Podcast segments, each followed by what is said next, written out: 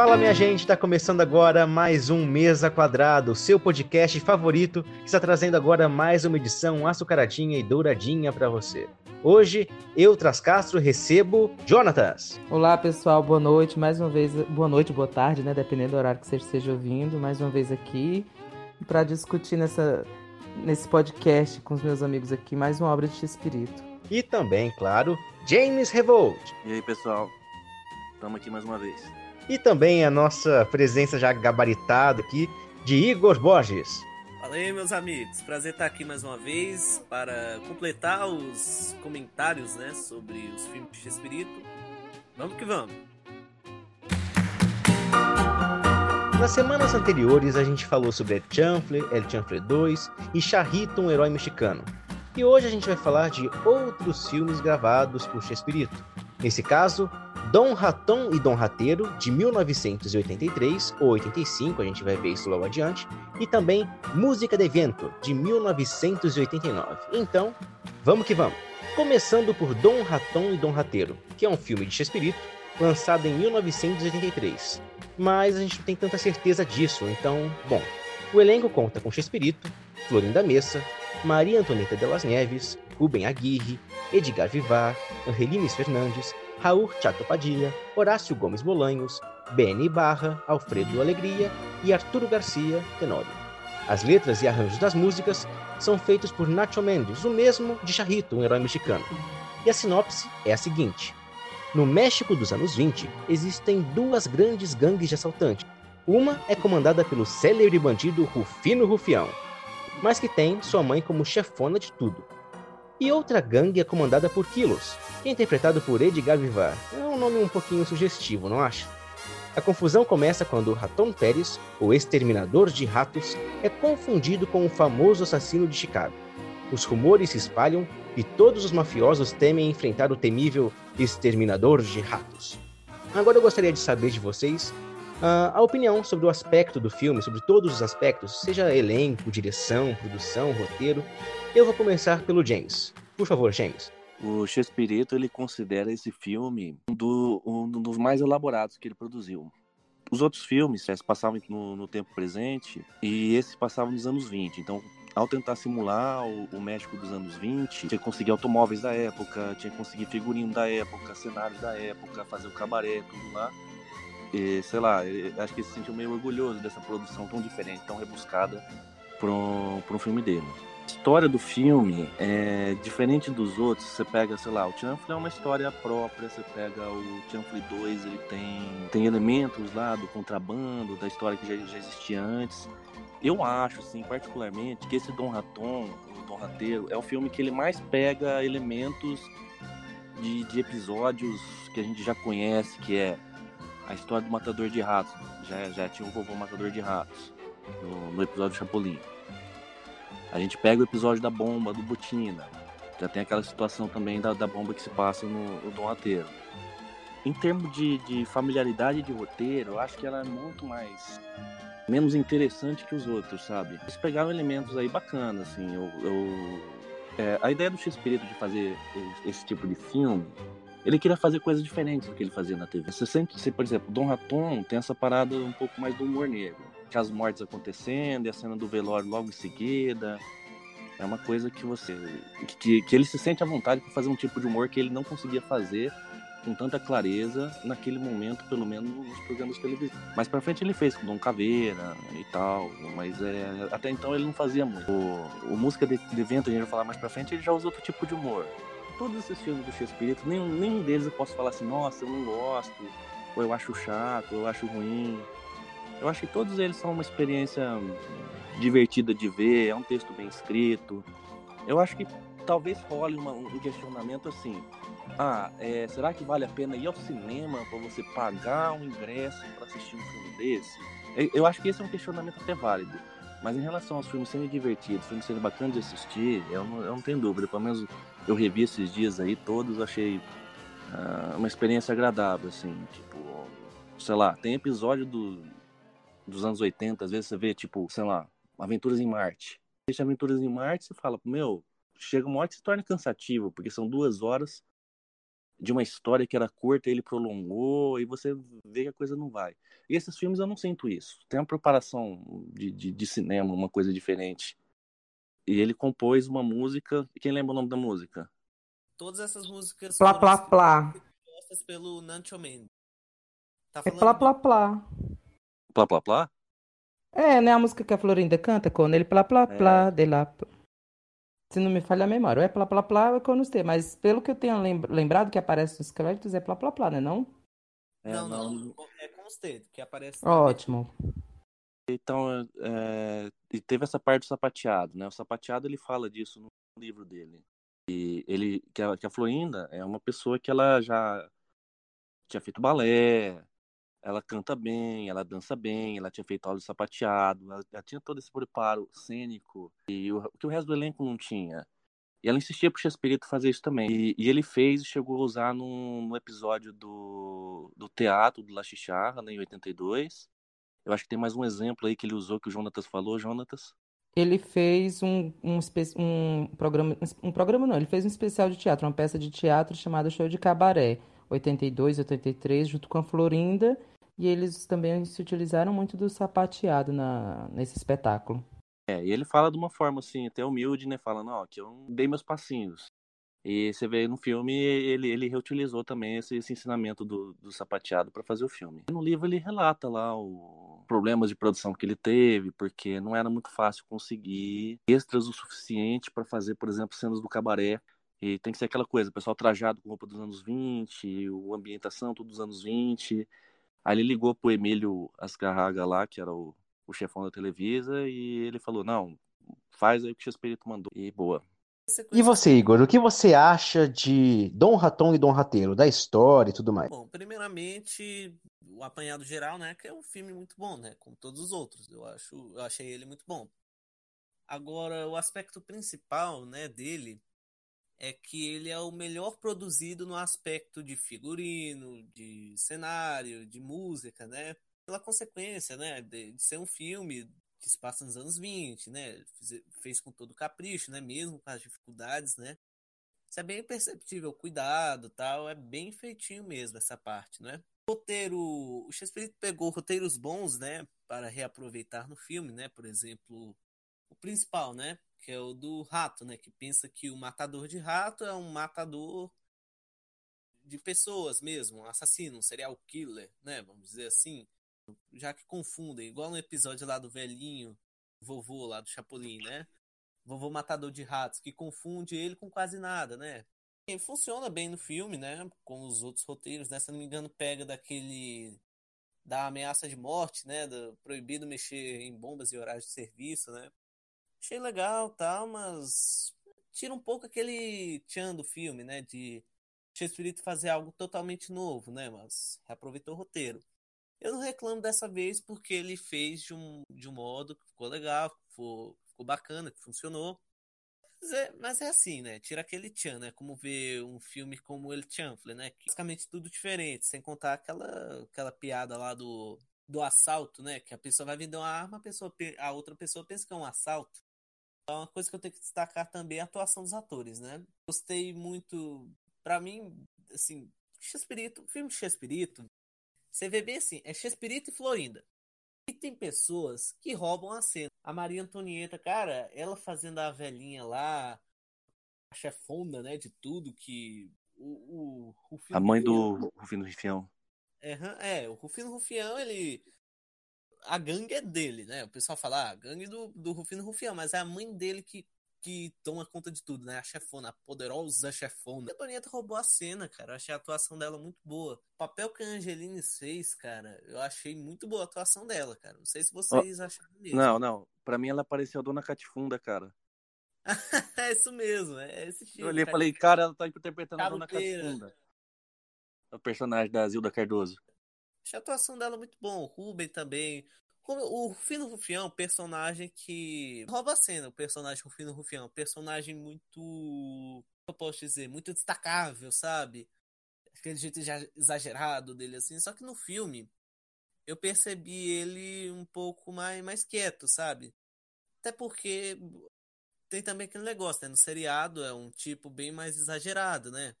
E no cinema o X-Espírito tratou de fazer algo mais, mais real, né? Mais humano, mais planeta Terra, né? Algo menos cartunesco, né? E assim foi. Mas eu ainda achei a atuação do Ruben muito boa, né? E você, Jonathan, o que você acha de Dom Raton e Dom Rateiro? Eu, na verdade, eu só vou endossar o que o James e o Igor falaram e com certeza eu vou falar muito. Eu sou professor e o professor tem aquele lado didático de ensinar. E eu gosto muito de, quando estou expondo a minha opinião, explicar bem minuciosamente por que, que eu defendo aquela opinião. E aí, no caso Sim, do Raton. Ah, obrigado. E aí, no caso do Don Raton, é, eu posso, pessoalmente, é, falando a minha opinião, de longe é o meu filme favorito dos que foram protagonizados por X-Espírito, por diversos fatores. O primeiro deles é o que já foi falado, a questão da ambientação da época. Eles conseguiram reproduzir de maneira satisfatória, claro que não foi exatamente fiel, né? houve uma ou outra falha, mas conseguiram reproduzir de maneira satisfatória o México pós-Revolução Mexicana, aquela coisa assim, já uh, no finalzinho dos anos 20, começo dos anos 30, a gente aquela coisa do foxtrot, da, da, do sapateado, e aí dos figurinos, dos penteados da, da, da época. E eu sempre fui fascinado por, por produções de época, pela fidelidade da, da, do, do, da época, do ano e tal. Então, um dos motivos que me fez gostar da, do filme é a ambientação e a fidelidade. Ficou muito bom mesmo. Outra, outro fator é a história do filme em si. A gente falou, a gente falou do, um pouco da sinopse do filme, mas para quem está nos ouvindo que ainda não assistiu ao filme, e eu espero que assista futuramente, assim que terminar esse podcast, quem sabe procurar no YouTube, a, a história do filme ela, ela, ela é muito boa. Assim, é, é, é óbvio que ele reaproveitou roteiros de Chaves, o que torna a história boa. X-Espírito, ele é conhecido por fazer vários remakes, ele é conhecido por mostrar mais do mesmo. Não, em toda a obra do X-Espírito é muito difícil ver alguma coisa dele que não tenha sido reaproveitada de algum canto ou que ele não reaproveitou em outro canto. Então, o, o, o que torna o filme bom, um pouco, assim, na minha opinião, é, é o reaproveitamento do roteiro, porque algumas coisas você sabe que você pode esperar. E aí a gente, a gente, a gente acha graça daquilo que a gente já espera como numa cena de Chaves, que a gente sabe que a Dona Florinda vai bater no seu Madruga, depois vai ter o Gentalha Gentalha, depois ele vai bater no Chaves. A gente sabe como vai acontecer e acaba se divertindo com isso. Então, algumas coisas do filme, a história dos ratos, que a gente vai falar, a, a, a, a parte da bomba, né, e tal, a gente já espera. Até as piadas são as mesmas, a sequência das piadas são as mesmas de episódios de Chaves e Chapolin, que, de onde ele tirou esses textos, e aí torna a cena engraçada. Então, o, a história do filme é muito boa. É a história de duas gangues, né? Eu acho que é, organizações criminosas, né? Gangue é uma coisa, eu acho, muito periférica. Eram duas, como a gente chama hoje em dia, duas facções, duas organizações criminosas que eram inimigas, mas elas selaram um pacto, um acordo de não agressão. Então, elas iam viver em paz. Mais ou menos o que está acontecendo atualmente aqui nas, nas facções do Brasil. Mentira. Enfim. E aí, o que acontece é que a gangue, a facção, a organização do Rufino Rufião, que é um personagem genérico já, que já existia o Rufino Rufião nos episódios do Chapolin, então até o nome do, do vilão ele aproveitou, esse jogo de, de palavras, Rufião, para quem não sabe, quer dizer isso, ladrão e tal. Então a gangue do Rufino Rufião estava quebrando o acordo, o pacto de não agressão, estava matando os integrantes da, da, da, da organização, da facção do Quilos.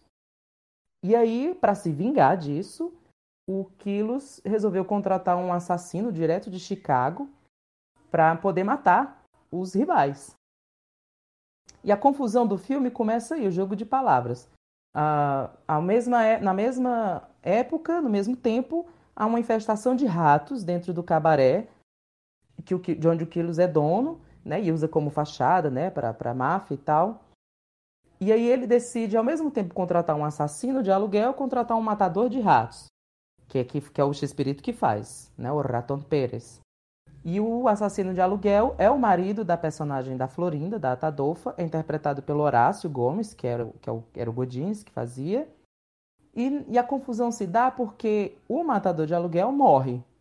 Come comida estragada, acaba morrendo.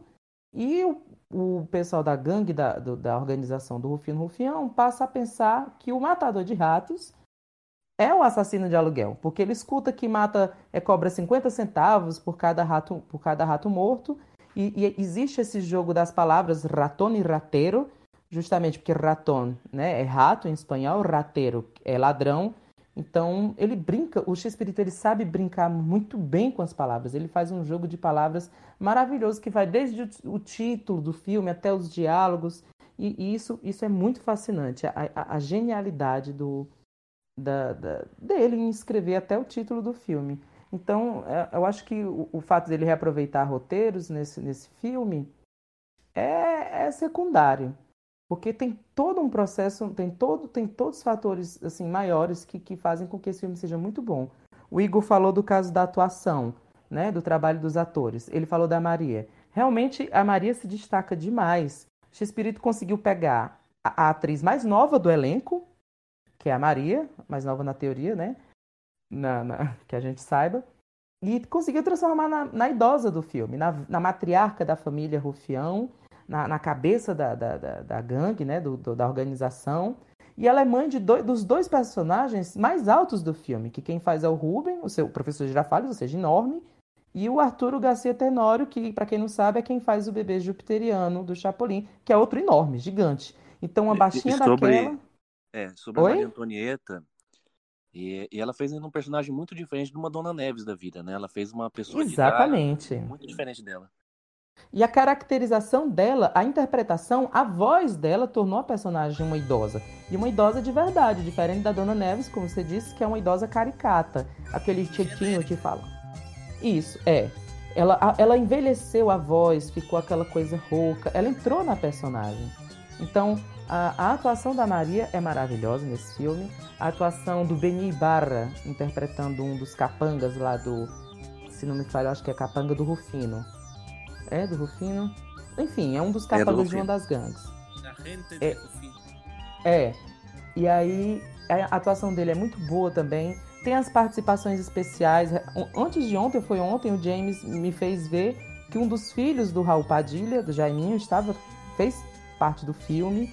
E aí, catando, a gente foi catar as cenas e a gente viu que o filho caçula do, do ator que fazia o Jaiminho, é, o nome dele é José Luiz Padilha. Fez um dos capangas do Rufino também, que acabou morrendo no filme.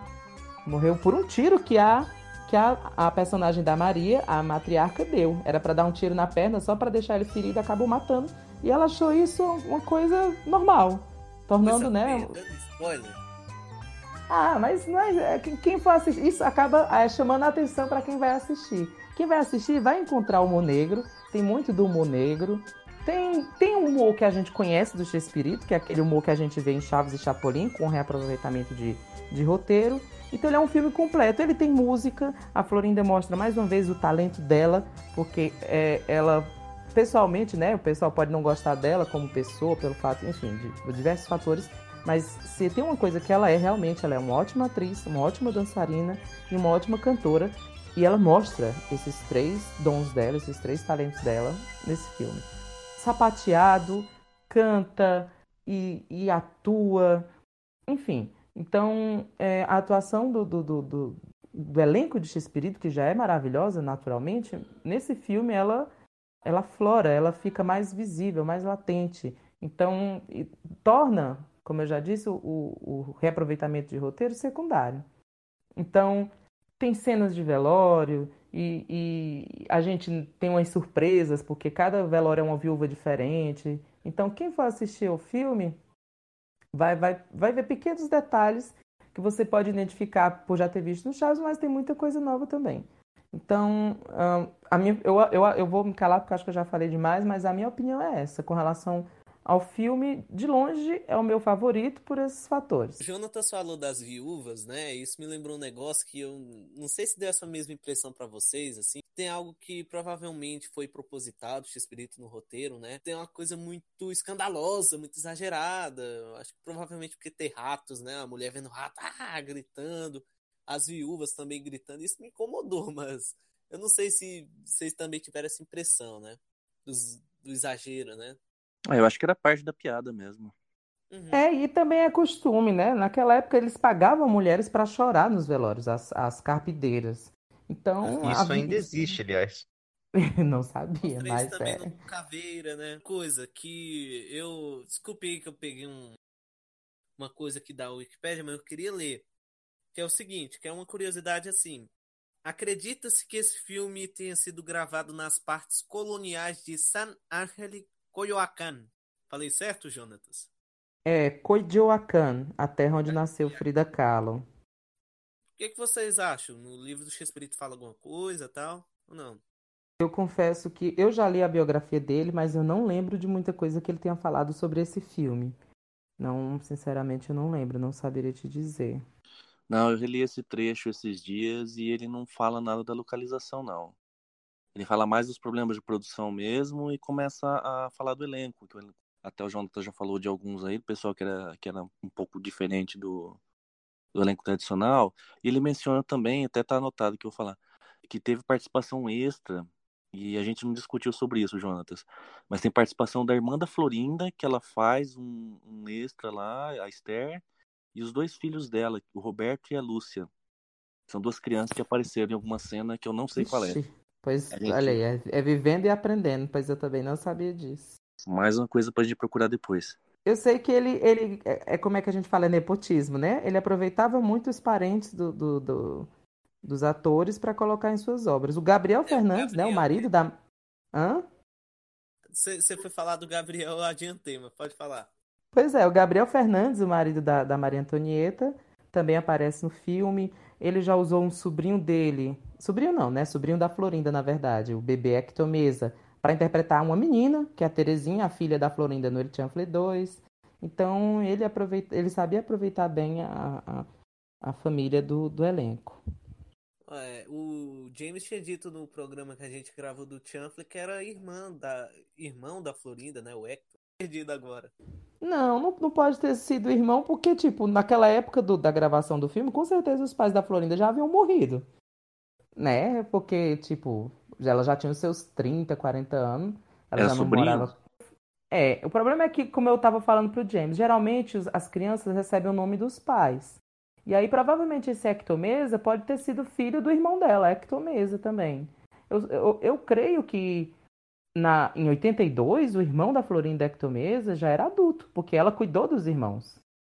Então, eu, eu creio que com certeza era. Eu creio que com certeza é meio contraditório, mas eu creio que, que realmente se trate do filho do irmão da Florinda. Outros três rápidos comentários. O Dr. Chapatin, o Stan Lee do Chespirito, né? Faz mais uma participação nesse filme, né? Ele vai combater um incêndio, né? Ele pega a Melhor de todas lá. as cenas. É, o Dr. Chapati aparece todo. Você vê o quanto velho é o Dr. Chapati, né? Tá lá desde os anos 20, né? Outra coisa que é o, o nome do, dos vilões, né? O Shakespeare aproveitava tanto. O, o, Igor, só um pouquinho. Sobre é. essa cena do Dr. Chapatin ainda. Eu vi alguém falando que essa cena do hospital lá é remake do Bandido do Hospital. Então Pode também ser, é, né? é mais, mais da, da perna do cara sendo levantada para cima, né? Levantada ela lembra um pouco, mas, mas não chega a ser, né? Tem aquela história da mangueira, da lavagem intestinal.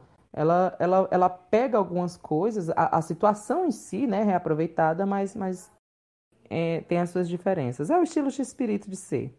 Outra coisa, os vilões, né? O X-Espírito reaproveitava tanto o nome de vilão que o personagem do Arturo Garcia Tenório é pequeno, né?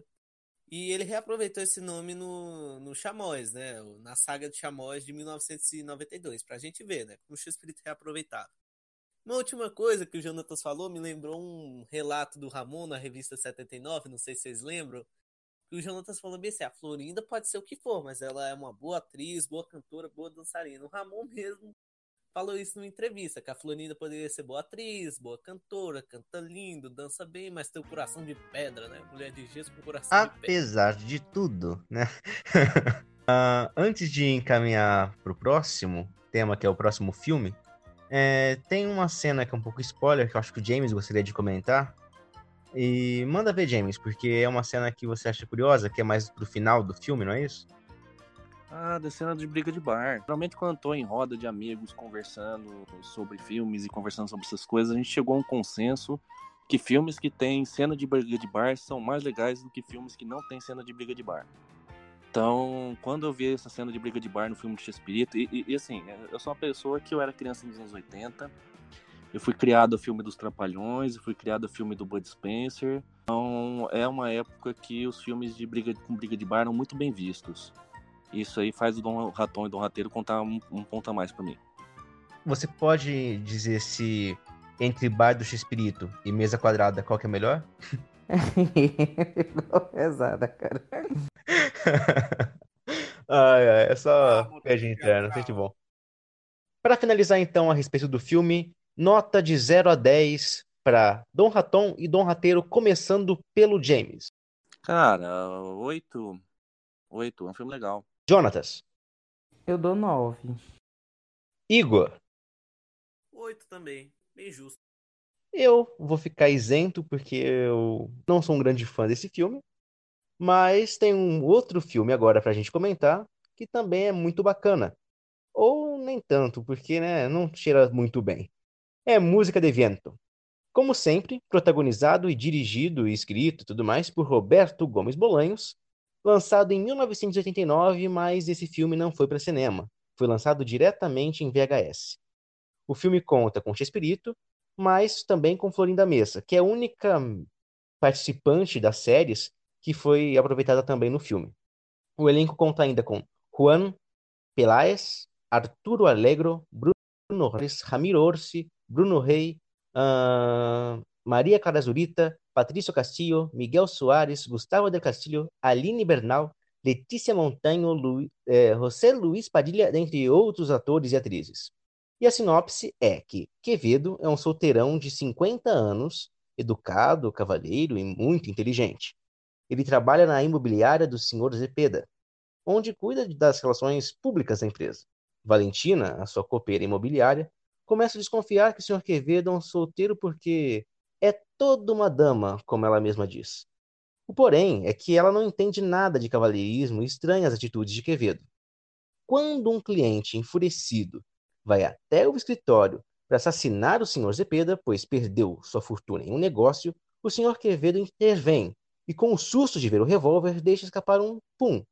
A partir disso, toda a situação que Quevedo vê um revólver desencadeia um alto e musical som intestinal, uma verdadeira música de vento. O filme também tem a canção Isso, Isso, Isso, cantada dessa vez por Florinda Messa. Bom, é um filme diferente, né? É um filme completamente diferente dos outros filmes de Espírito, principalmente por não contar com o elenco completo, né, contar apenas com o Chespirito e com a Florinda. E, claro, a Florinda com uma participação imensa, já que era o grande amor da vida de Chespirito, então eu gostaria de saber, primeiramente, do elenco e depois da história do filme e tal, na visão de vocês. Começando pelo Jonatas. Mês passado, foi mês atrasado, tive que assistir para poder falar dele no X-Pirotadas. E aí eu me arrependi de não ter assistido antes. Porque é um filme agradável. Ele não é, ele não é bom, assim, maravilhoso. Realmente fez juiz não ter ido pro cinema, ter sido lançado só em VHS. Não sei se ele é um tipo de filme, assim, que, que, que valesse a pena assistir no cinema.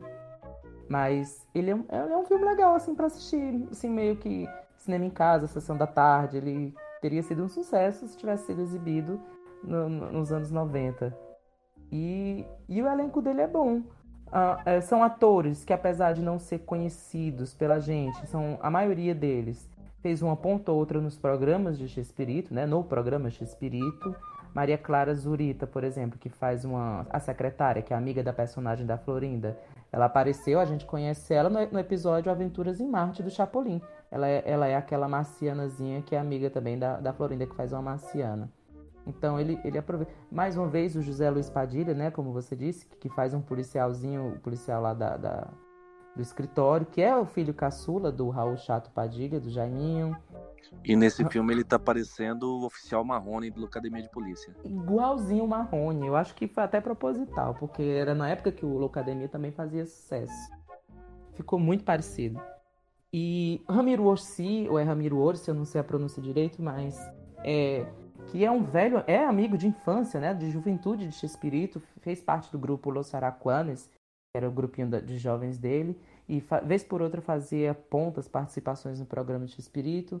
Então ele está lá como um dos guarda-costas do senhor Cepeda. Mais uma vez, Espírito brinca com os nomes, né? Porque senhor Cepeda é, lembra a pronúncia em espanhol de Cipeida, que tem a ver com, com a história do filme. Então, senhor Cepeda, Cipeida, o, o, o filme o, também é conhecido como El Pedorro, que quer dizer o peidão, alguma coisa assim do tipo. Então, é, o elenco, apesar de não ser o elenco clássico que a gente conhece, é um elenco que não fica devendo. É, ele está no nível do filme, ele é, um, ele é um elenco bom. Não tem músicas no filme, apesar da Florinda cantar aquela pera, música. Pera, pera, pera, pera. Tá no nível Fala, do filme. Você disse que o filme não é num nível de cinema. Então você tá falando que esse pessoal aí não tem tanto talento assim? Como assim? Rapaz, é um, é um como é um, elenco que a gente não conhece muito e é um elenco que a gente vê que não participa de outras produções, ou pelo menos que a gente não conhece, ele é, é um elenco que serve para o filme. Eu, eu, por exemplo, nunca vi a Maria Clara Zurita em nenhuma outra obra cinematográfica, eu nunca vi o Ramiro Rossi em nenhuma outra obra cinematográfica.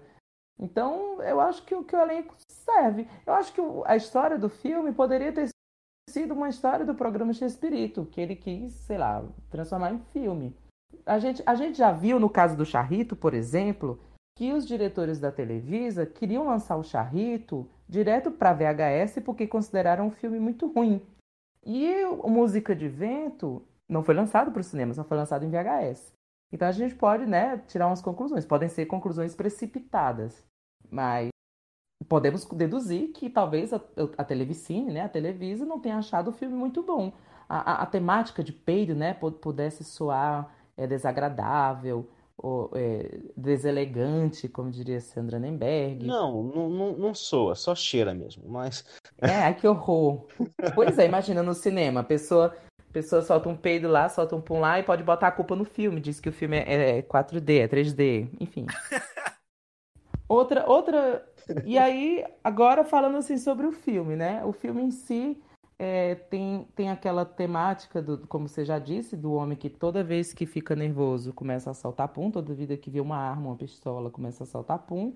E um, uma das uh, situações mais uh, engraçadas que eu mais gostei no filme foi quando ele foi tratar isso com um especialista, um psicólogo, era um psicanalista, que era um doutor. Esse sim é um ator renomado de cinema, eu não lembro, não recordo o nome dele agora, mas é um senhorzinho que até, atua até hoje, um, um famoso ator de teatro no México.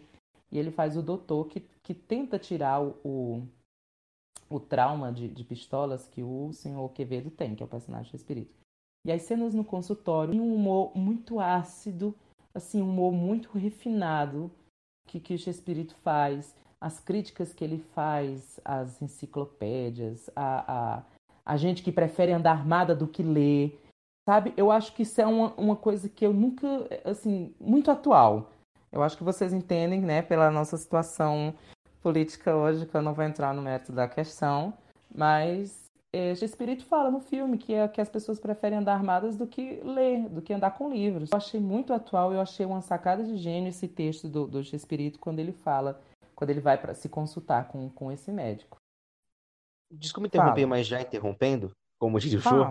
Uh, nessa questão da, dos livros e das armas, por exemplo, no contexto mexicano, no contexto da época, considerando que a violência no México sempre foi algo é, bem, bem presente na, na, sociedade mexicana, tanto pelo tráfico hum. de drogas como tudo mais, uh, você acha que parte disso acabava arranhando a imagem do X-Espírito perante também as pessoas que cercavam a, a alta sociedade mexicana, já que muitos deles eram envolvidos com o próprio tráfico, por exemplo?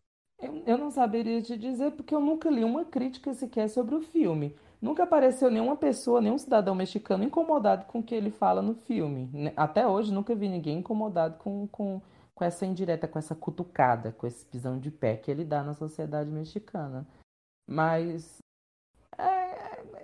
eu também não sei se muita gente chegou a assistir ao filme, né? Como ele foi lançado direto em VHS e passa raramente na TV. Até hoje, os outros filmes de X-Espírito passam com frequência, anualmente passam na, na TV mexicana, em HD. Esse, por exemplo, é o único filme que eu nunca consegui ver em HD. A gente só tem a, aquela coisa ripada de DVD, ainda com imagem de fita VHS. Então, ele, ele é um filme que, que eu acho que, que, que a Televisa e, o Grupo de Espírito tenta esquecer ou, ou, ou não dá o, o, o, crédito, não dá a importância. Bom, que eu nem então sei se então ele merece. Dá pra falar que música de evento tá pra Televisa como Chapolin tá pra SBT, esquecido. Ixi, não, não é esse nível, cara. Aí você apelou. Mas, mas é. Mas, por, por exemplo, música de evento está no Blim, se não me falha a memória, que é o, o, o streaming da, da Televisa. Então, pelo menos isso tá lá. Tá com, com imagem de, de VHS? Tá, mas tá lá para quem quiser assistir. Então. Voltando para a história do filme, eu queria ouvir agora a opinião do Igor sobre a história do filme. É, a gente não sabe qual motivo fez com que o Shakespeare não escalasse ninguém do elenco a não ser sua amada Florinda, que sempre protagonizava junto. Ao invés de ser Chespirito em, era Chespirito e Florinda em, para falar a verdade, né? Mesmo não estando nos, cartaz, nos cartazes assim, né? Mas então, não chamou mais ninguém, chamou só algumas pessoas que já tinham participado, futuramente iriam participar de, de pontas do programa Chespirito, como Ramiro Orsi, Letícia Montoyo, que era uma das garçonetes lá do Chaveco, lá do barzinho lá, o, a Maria Clara Zurita, né? Basicamente só esses, né? O resto a gente não vê nenhum que já participou de X-Espírito. Ah, o José Luiz Padilha também, não, participação em 89. O, o, o homem que o ator que interpretou o psicólogo também participou do programa de Espírito. É, verdade, já, já foi um louco que se achou Don Quixote, né? Ele fez o lá do hotel, que é dublado pelo Mário Lá. Não, tem que, ver o, tem que ver o motivo que levou ele a fazer isso. Se foi uma decisão que partiu dele, ou se é uma coisa, de repente, de, de corte de custo e. Com certeza o dinheiro investido nesse filme foi menor que os outros. Cara, é bem misterioso, cara. É, não, mas pode ser uma coisa. Você já pensou? Ele chega pro Rubem Aguirre lá, dá um tapinha nas costas e fala: E aí, Rubem, e aquele filme meu lá, aquele filme de peido, você vai fazer ou não? Aí fala: Ah, não dá, eu tô meio ocupado aqui e tal. Não sei, então a gente não sabe se isso partiu do, do, do X-Espírito, se isso partiu dos atores, né? Eu, eu, acho estranho que todos eles não tenham participado. Então, de repente, pode ser. Ah, o orçamento era baixo, infelizmente vou ter que pegar atores compatíveis com, com a, a grana que a gente tem para fazer. Ou simplesmente aquela coisa mesmo, né, que você acabou de falar. É, eles não aceitaram pelo teor do roteiro, pelo teor da, da história do filme. Foi aquela coisa mais, ah, pega aí o genérico, porque eu não vou participar desse ah, negócio. Já... Agora, uma, uma, coisa que, que eu já, come, já tinha comentado com o James é, é que nem o próprio Espírito menciona essa obra no livro dele, na autobiografia dele. A autobiografia dele é um volume enorme, várias páginas. Ele fala de várias obras que ele fez, fala de todos os filmes que ele, que ele protagonizou. Não, e, ele e, sempre, esse... ele sempre fala bem, sabe? Tipo, o Dom Raton mesmo, ele colocou lá que ah, foi um tremendo sucesso, não sei o quê ele não, não, não, enxergava, embora algumas pessoas falam que só o Chanfle fez sucesso e que os outros não foram tão bem, ele não, enxerga, ele não enxergava assim, ele enxergava que todos os filmes tinham sido sucesso. Aí chega no Música de Evento e ele não fala nada. Pois é, isso é muito estranho. É, e talvez a Televisa não tenha gostado do resultado final do filme, né? Aquele negócio do peido, o negócio também do, do, do elenco mesmo, sabe? Sei lá, tipo, aí lançou só em fita VHS mesmo, um filme meio que lançado sem um, como é que eu posso dizer, sem uma propaganda forte, né, jogado de qualquer jeito lá, um jeito bem, bem largado mesmo, né, o lançamento do filme, né. Mas quanto ao negócio do elenco, a gente sente falta, né, do pessoal Ruben, Edgar, Angelines, Maria, só que, né, é bom ter um elenco diferente, porque dá uma variada, você vê você vê mais pessoas lá contrastando com X-Espírito, Florindo. Eu acho isso positivo, essa variada de elenco, né? Pra não ficar sempre a mesma coisa. Eu achei bacana até. Principalmente o ator lá que. Achei bem interessante lá, o Arturo Alegre. Alegro, né? Se não me engano, ele fez umas, uma ponta em carrossel, né? De 89 e tal. Eu achei bem legal o papel dele, né? Agora, quanto ao filme, rapaz, eu lembro que quando eu tinha lá pelos meus 8, 9 anos, eu tava assistindo todos os filmes do Shakespeare pela internet, né? Eu assisti o Chanfle, gostei, Chanfle 2, adorei, o Dom Raton, Charrito, que eu já tinha assistido antes para assistir. Aí um dia eu fui lá e assisti, tentei assistir Música del Viento, né? De Viento, aliás, né? Rapaz, eu achei aquilo um porre, eu deixei de assistir, tipo, larguei na metade. Já hoje, para fazer esse podcast, eu assisti o filme pela primeira vez completo. Cara, minha opinião mudou totalmente, cara. É que nem o Jonatas falou no Cine Chespirotadas. O tempo que a gente perdeu em não ter assistido esse filme antes, cara. Porque roteiro eu achei ele muito legal, cara. Mas eu acho que não é um filme para todo mundo também. Por exemplo, a sua, a sua, versão mais jovem não gostou do filme. É isso, né? E também fã de CH muda de opinião, né? Tem o negócio do costume do, do espírito e tal. Porque me lembra sei se lembra vocês também o humor que o Shakespeare utilizou muito no, nos anos 90.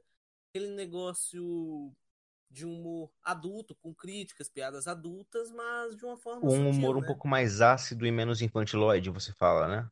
Sim, sim, é um humor mais, tipo, adulto, mas É. sutil, sabe? Dessa Tem forma. umas coisas mais, mais sérias, né? Tem a questão também da, de uma das pautas do filme, é o pessoal achar que ele é gay, então tem toda essa história, sei lá, talvez até do preconceito. Ele, ele faz uns comentários, quando, quando ele nota que, que as personagens femininas acham que ele é gay, ele começa a agir como um macho escroto, dá tapa na bunda da personagem da Florinda. Então tem toda essa pauta também da questão da, Mostrando da- também esse machismo desenfreado da época, né? Que também é Exatamente, comum. que, que tinha, E que era, que era uma coisa o da época medo- dele, né?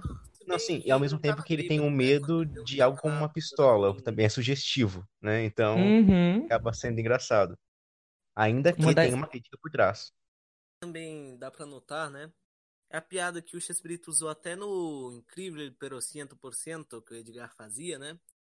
Que, é, que era perguntando assim: o pai da sua criança, da, da sua filha, ele tem cabelo loiro?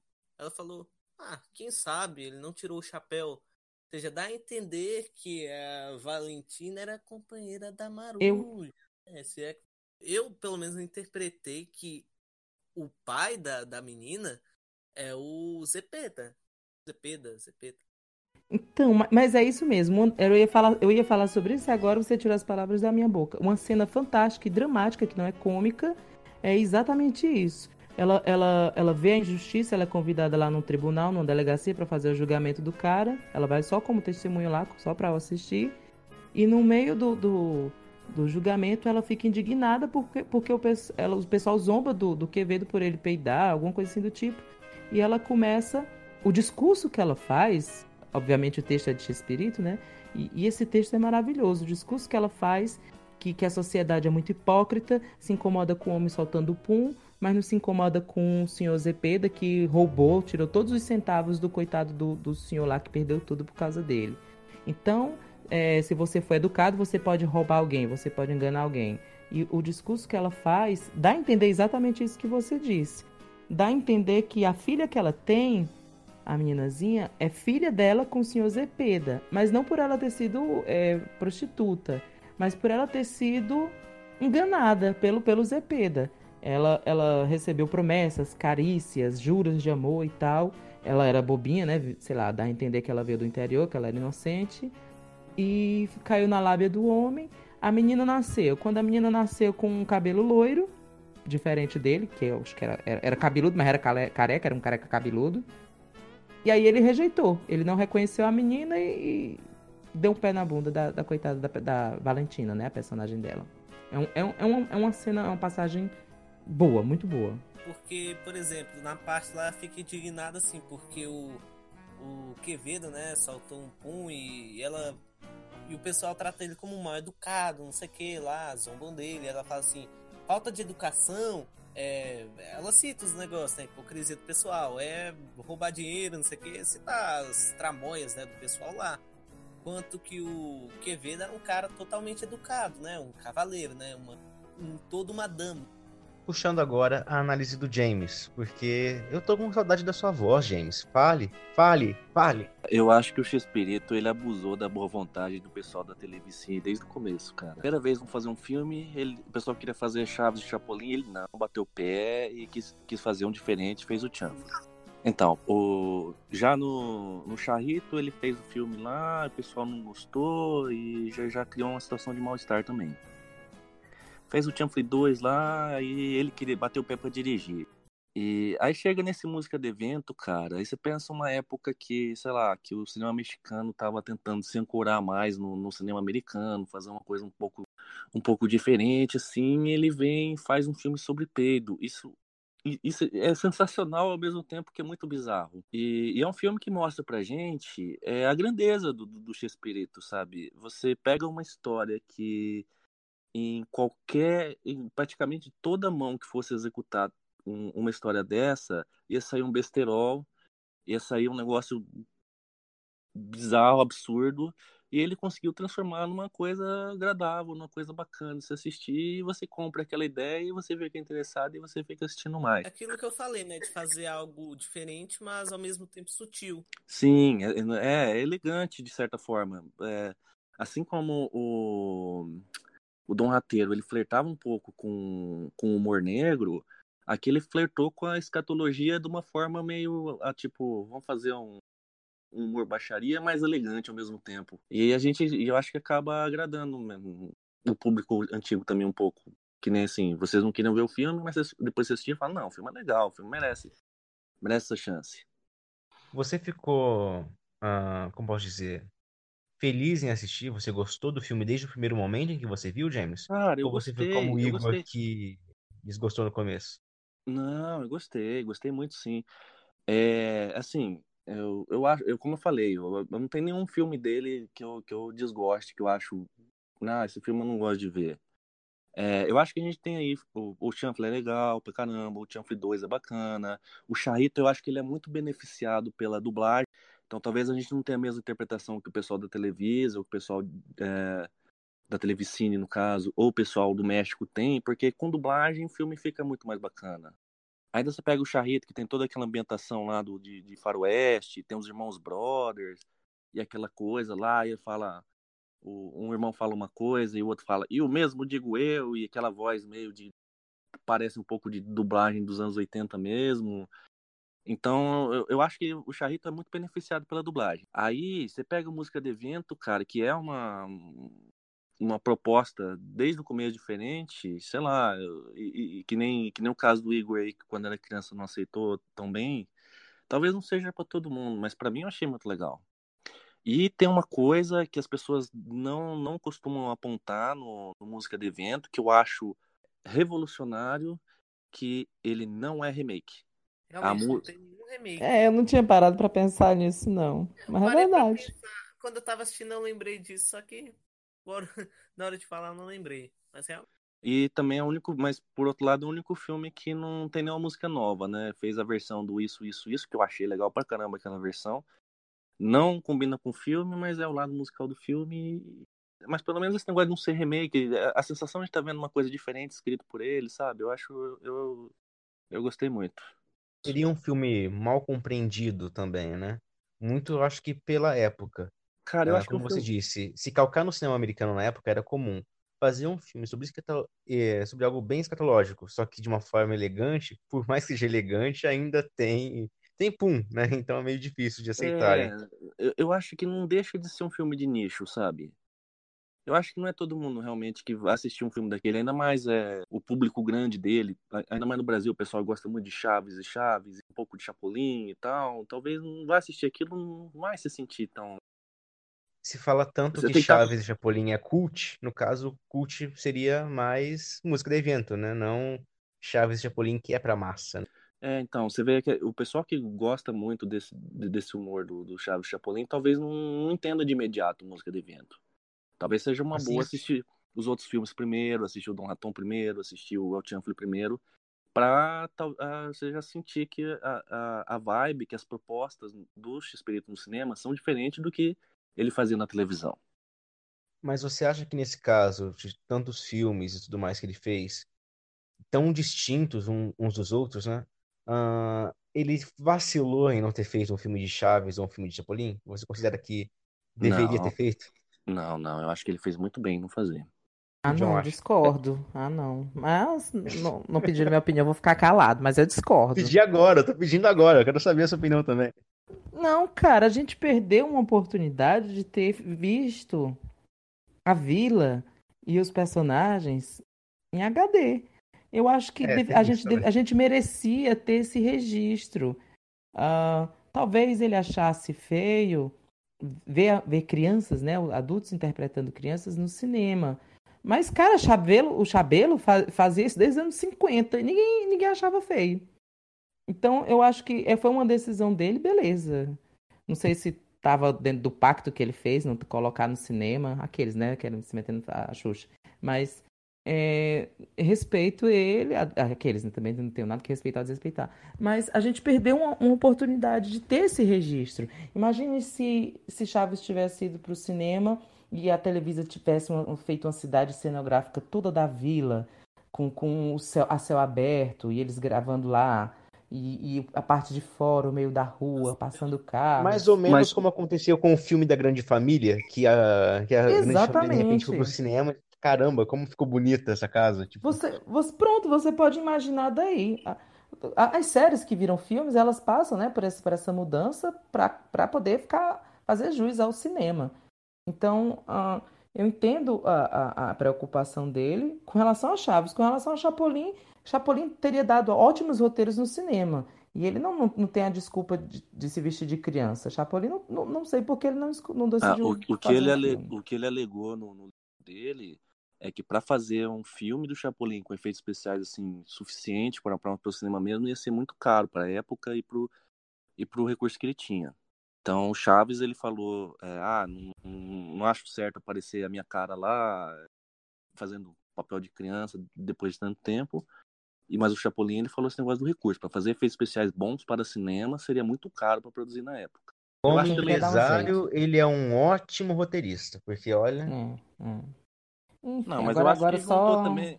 É é a vontade dele de fazer coisas diferentes, cara. Naquela época ele já, o- os roteiros já eram tudo remake. Você sente que ele não tava mais muito afim de ficar escrevendo Chaves e Chapolin. Mas, mas ele poderia, bicho. Ele, é, um- ele fez praticamente um filme por ano, assim, até 84. 70 acho que a gente falando aqui são os, são os executivos da Televisa falando pra ele, enchendo o saco dele. Acho que foi por isso que ele não fez. Ah, vocês Ah, querem? coitado. Então não vai ter. Eu, eu sei que perdemos uma oportunidade e ele também. Poderia ter sido diferente. Ele poderia ter feito 300 filmes, que nem os Trapalhões. Um filme por ano. Ora, um filme por ano. Os Trapalhões fez quantos filmes por ano? E, Dois. e nem por, Fazia Pois dois é. e meio. E nem, e nem por isso perdeu qualidade. Cada filme dos Trapalhões é um clássico. Ele poderia ter feito algo do tipo e poderia ter inserido seus personagens. Se ele tivesse feito um filme para cada personagem, é, os maluquinhos davam um filme ótimo. Os caquitos, né? Os Dava um ladrões. universo cinematográfico da É, Marvel ele completo do X-Men. exatamente, ele poderia ter criado um universo Verso. cinematográfico. Mas agora é só chorar pelo que não houve, no que, no que não aconteceu. É, concordo. Mas voltando à música do- de vento, né? Vocês não estranham esse título, né? Música de vento, né? O James estava até comentando lá que você pensa que é um musical, né? E É, eu achava que era um musical, lá. Aquela cor zona lá, um roxo. Vocês acham que foi uma estratégia pra não usar outro título, né? Ele paid on home, né? Pra não dar uma pressão? Bom, ele me passa uma sensação de ser um filme sutil, um filme leve. Lembra um romance, lembra os filmes típicos da sessão da tarde, assim, ou algo como Uma Linda Mulher, ou, ou- ou algo desse tipo, sabe? Você fala Ah, o título? É, é o título, ele, ele passa essa sensação. Aí você vai começando a ver o filme e você tem essa quebra na sua cabeça. Você fala, meu Deus, esse título significa isso. E você ri pela tosquice no, no, no primeiro instante. Aí você, ok, absorve aquilo, mas inicialmente eu pensava que era algo muito mais leve e tal. Muito porque o início do filme é assim também, né? Tem a música, então você imagina uma outra coisa que acaba não sendo. Não sei o que dizer, só senti. O meu problema foi que quando eu vi o título do filme, eu já vi na capa do VHS. Então eu já tinha ele lá com as calças baixadas. Então eu já, já deduzi que música de vento tinha alguma coisa a ver com vento, né? Com, com sopro intestinal, né? Vamos usar esse eufemismo. O sopro intestinal. Mas eu pensava, pela sinopse, que o filme fosse mais baixo, mais escatológico, como vocês dizem. Pensei que Mas Era o uma coisa assim- era baixinho, então faz sentido. Não, mas no sentido assim, de que ele, ele, o filme era ele peidando direto, peidando, peidando, peidando, sem motivo algum. Depois é que eu vi que, que o um motivo motivo. do. Exatamente, exatamente. E que ele conseguiu sanar no final, né? Então, Mais um spoiler aí, gente. Assistam. Assistam para tirar suas próprias conclusões. Não, o Então- John é um estraga prazer pra quem vai assistir o filme, que é uma delícia. Ah, eu falo mesmo, gente. O filme tá aí há 30 anos, não, não tem pra spoiler, cara. 30 anos, quem, quem tipo, já assistiu, quem não quiser, É, não todo assiste, mundo mas- teve tempo de ver. Exatamente. Mas eu, eu imaginava uma coisa do filme e me surpreendi quando assisti. Ele é, ele é bem assistível. Muitas das vezes aqui no, no mês a gente falou sobre a qualidade, né? Qualidade de imagem, né? Já que parece que não é a Protelli que trata, né? E eles remasterizam com a película, né? Vocês não acharam a imagem do filme, pelo menos na cópia, né? Não sei se, se o Trascastro ou o James tiveram acesso da cópia do Blin, né? Vocês acham, vocês acham que foi como? Que o filme foi gravado em película, fizeram uma cópia Matic, né? Pra, no VHS e eles usam essa cópia hoje em dia para remasterizar? Então, é, na minha visão mais técnica da coisa, eu acho que eles simplesmente ignoraram a película ou destruíram por ser um filme exatamente, como posso dizer, esquecido pela produção e lançado diretamente em VHS e, pre- preferiram usar a cópia analógica deles. Não sei se eles perderam a, a versão em película. Não dá para ter a, a certeza absoluta se eles arquivaram mesmo isso, mas é o que temos. Então acredito que eles realmente perderam. Porque de todos os outros filmes do X-Espírito, você vê a remasterização feita com base na película, numa qualidade excepcional que dá gosto de ver. Então, acho que foi desleixo, acho que foi falta de cuidado, o que é uma pena. No próprio cinema nacional, como eu já disse nos outros, nos outros programas do Mesa, ah, falta esse tipo de cuidado. A gente não viu nenhum filme dos Trapalhões até hoje em HD, e eu acho que a gente nunca vai ver, porque o próprio Renato Aragão não cuidou do acervo. Eu acho que aconteceu algo semelhante lá no México. Mas, tipo, a imagem do, do Música de Vento é muito esquisita, sei lá, muito rosada tal. E, tipo, eu, eu não acho que aquilo é imagem de película mesmo, não. Porque, por exemplo, o próprio Bruno Sampa, né? Nosso colega de fórum, nosso colega de MilCH, uns dias atrás, ele tava falando lá que o filme, ele, ele era o Matic mesmo, é o Matic, a cópia do, do. Então, bora levar É, o que ele Mas, mas você, você não pode levar é, o Blin em conta, porque no Blin, o próprio Letianfle, os outros que a gente tem acesso em HD, também tá em cópia de VHS, tá como saíram no DVD. A qualidade do Letianfle que tá no Blin e os outros filmes que estão no Blin são exatamente iguais à qualidade que estava na época que lançaram os DVDs. Parece que eles só riparam os DVDs e tacaram no Blin. Então, O que leva a ah. crer que a Televisa, ah, que cuida do Blin, ela basicamente tem o mesmo acervo para cuidar da televisão. E a parte É. de cinema é realmente algo muito mais à parte. nos Ou seja, canais a gente pode ter a cópia em HD do Música de Evento, só que como nenhum canal consegue transmitir ou não gosta de transmitir, a gente fica à mercê das cópias Isso. ruins. Exatamente. Que consequência dele ter sido lançado só em VHS, né? Não Os foi- canais, os canais que exibem os filmes, eu já vi os canais do, os filmes de espírito no canal de película. É da Televisa? Não sei. Enfim, mas ele Acredito passa no que D- não. ele passa no D película e passa no canal das estrelas, né? O canal das estrelas. Nesses dois canais aparecem os filmes clássicos com as versões remasterizadas, uma lindeza de se ver. Mas no Blin não. No Blin a qualidade é totalmente inferior, é qualidade de VHS, DVD, é, é cópia mesmo da, da parte magnética, como vocês falam, não entendo esse linguajar, mas dá pra ver que é diferente. O áudio é inferior, o- aquele áudio ainda abafado, então não, não, não passa a versão tratada. Já a música de vento, até hoje eu, eu olho a programação desses canais de filme para ver se eles resolvem passar, porque se passar seria a primeira vez que a gente veria em HD, mas até hoje nenhum desses canais decidiu passar. Parece que é um filme que realmente é, é, é, querem que seja esquecido, não sei porquê. Ah, quando a gente não quer que passe alguma coisa, a gente não passa e esquece. Fazem isso com o Chapolin numa emissora aí da TV aberta, mas deixa quieto. Ah, Pra até só finalizar sobre música de vento, eu queria saber a nota de vocês pro filme, já que a gente teve uma média de, de Dom Ratão e do Rateiro, e agora desse último filme de Espírito. Eu acho que merece um 8. Uma nota merecida, dá um empate com o Charrito de semana passada, o Dom Ratão e Dom Rateiro de hoje, e esse daí, 8 para ambos. Ah, não vou dar a mesma nota que do Raton, não. Vou dar 7. 7 assim, porque é a minha média. Pra não reprovar, pra não ficar de recuperação, É, vou, o vou dar sete. professor é. Você tá. Eu sou um professor já. muito bondoso, eu detesto reprovar aluno, então não vou reprovar esse filme também não, vou deixar a média 7. Você, James. Eu dou 7,5. Eu me abstenho. Hoje eu tô aqui só pra comandar. Para fechar uma coisa que eu falei lá no começo, 83 e 85 se é a data de lançamento de Dom Raton ou Dom e Dom Rateiro. A gente tem essa dúvida porque temos alguns conflitos de datas aí na imagem do filme, na- na- nas notícias da época. Então, James, é, fala pra gente aí o que aconteceu nessa questão da data.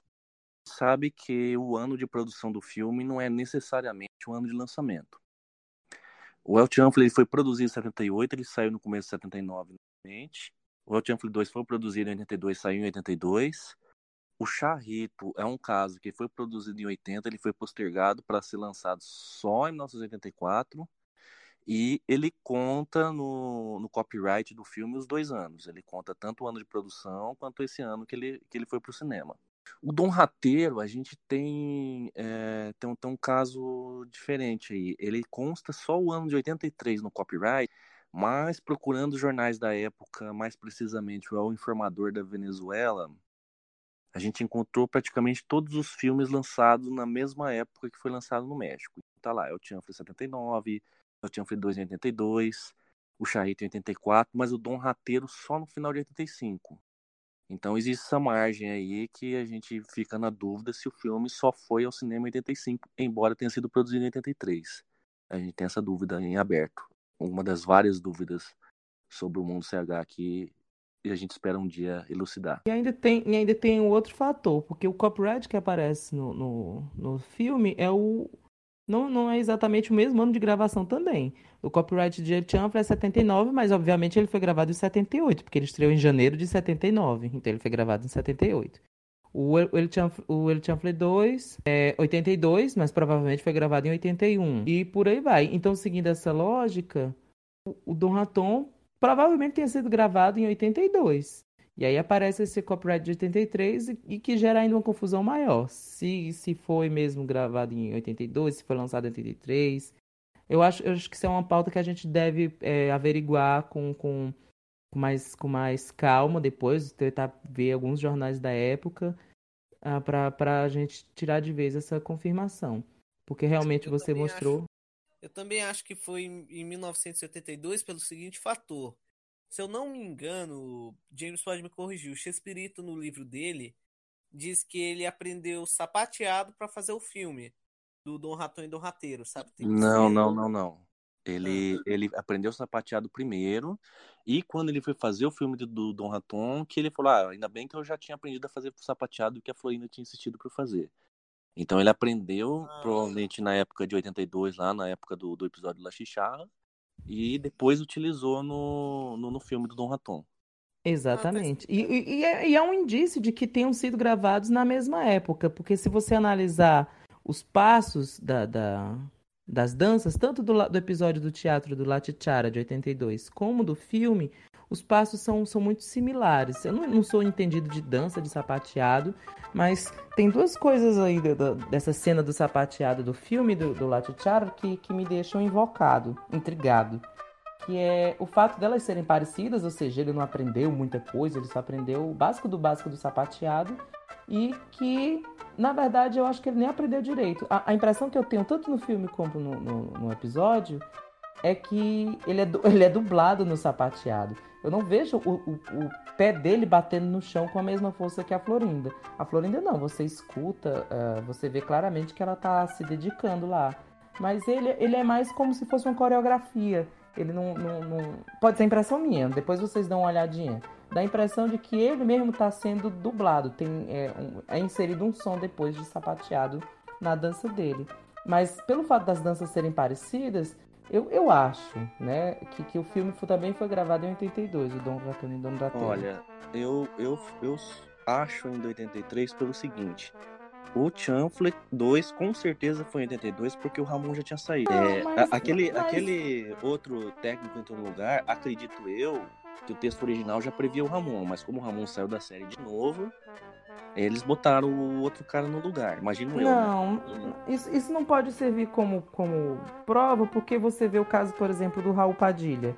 O Raul Padilha aceitou entrar para o elenco fixo em 81, em agosto de 81, que foi quando teve a caminhada da, da solidariedade lá na Colômbia. E mesmo assim a gente sabe que ele só entrou para o elenco em 82.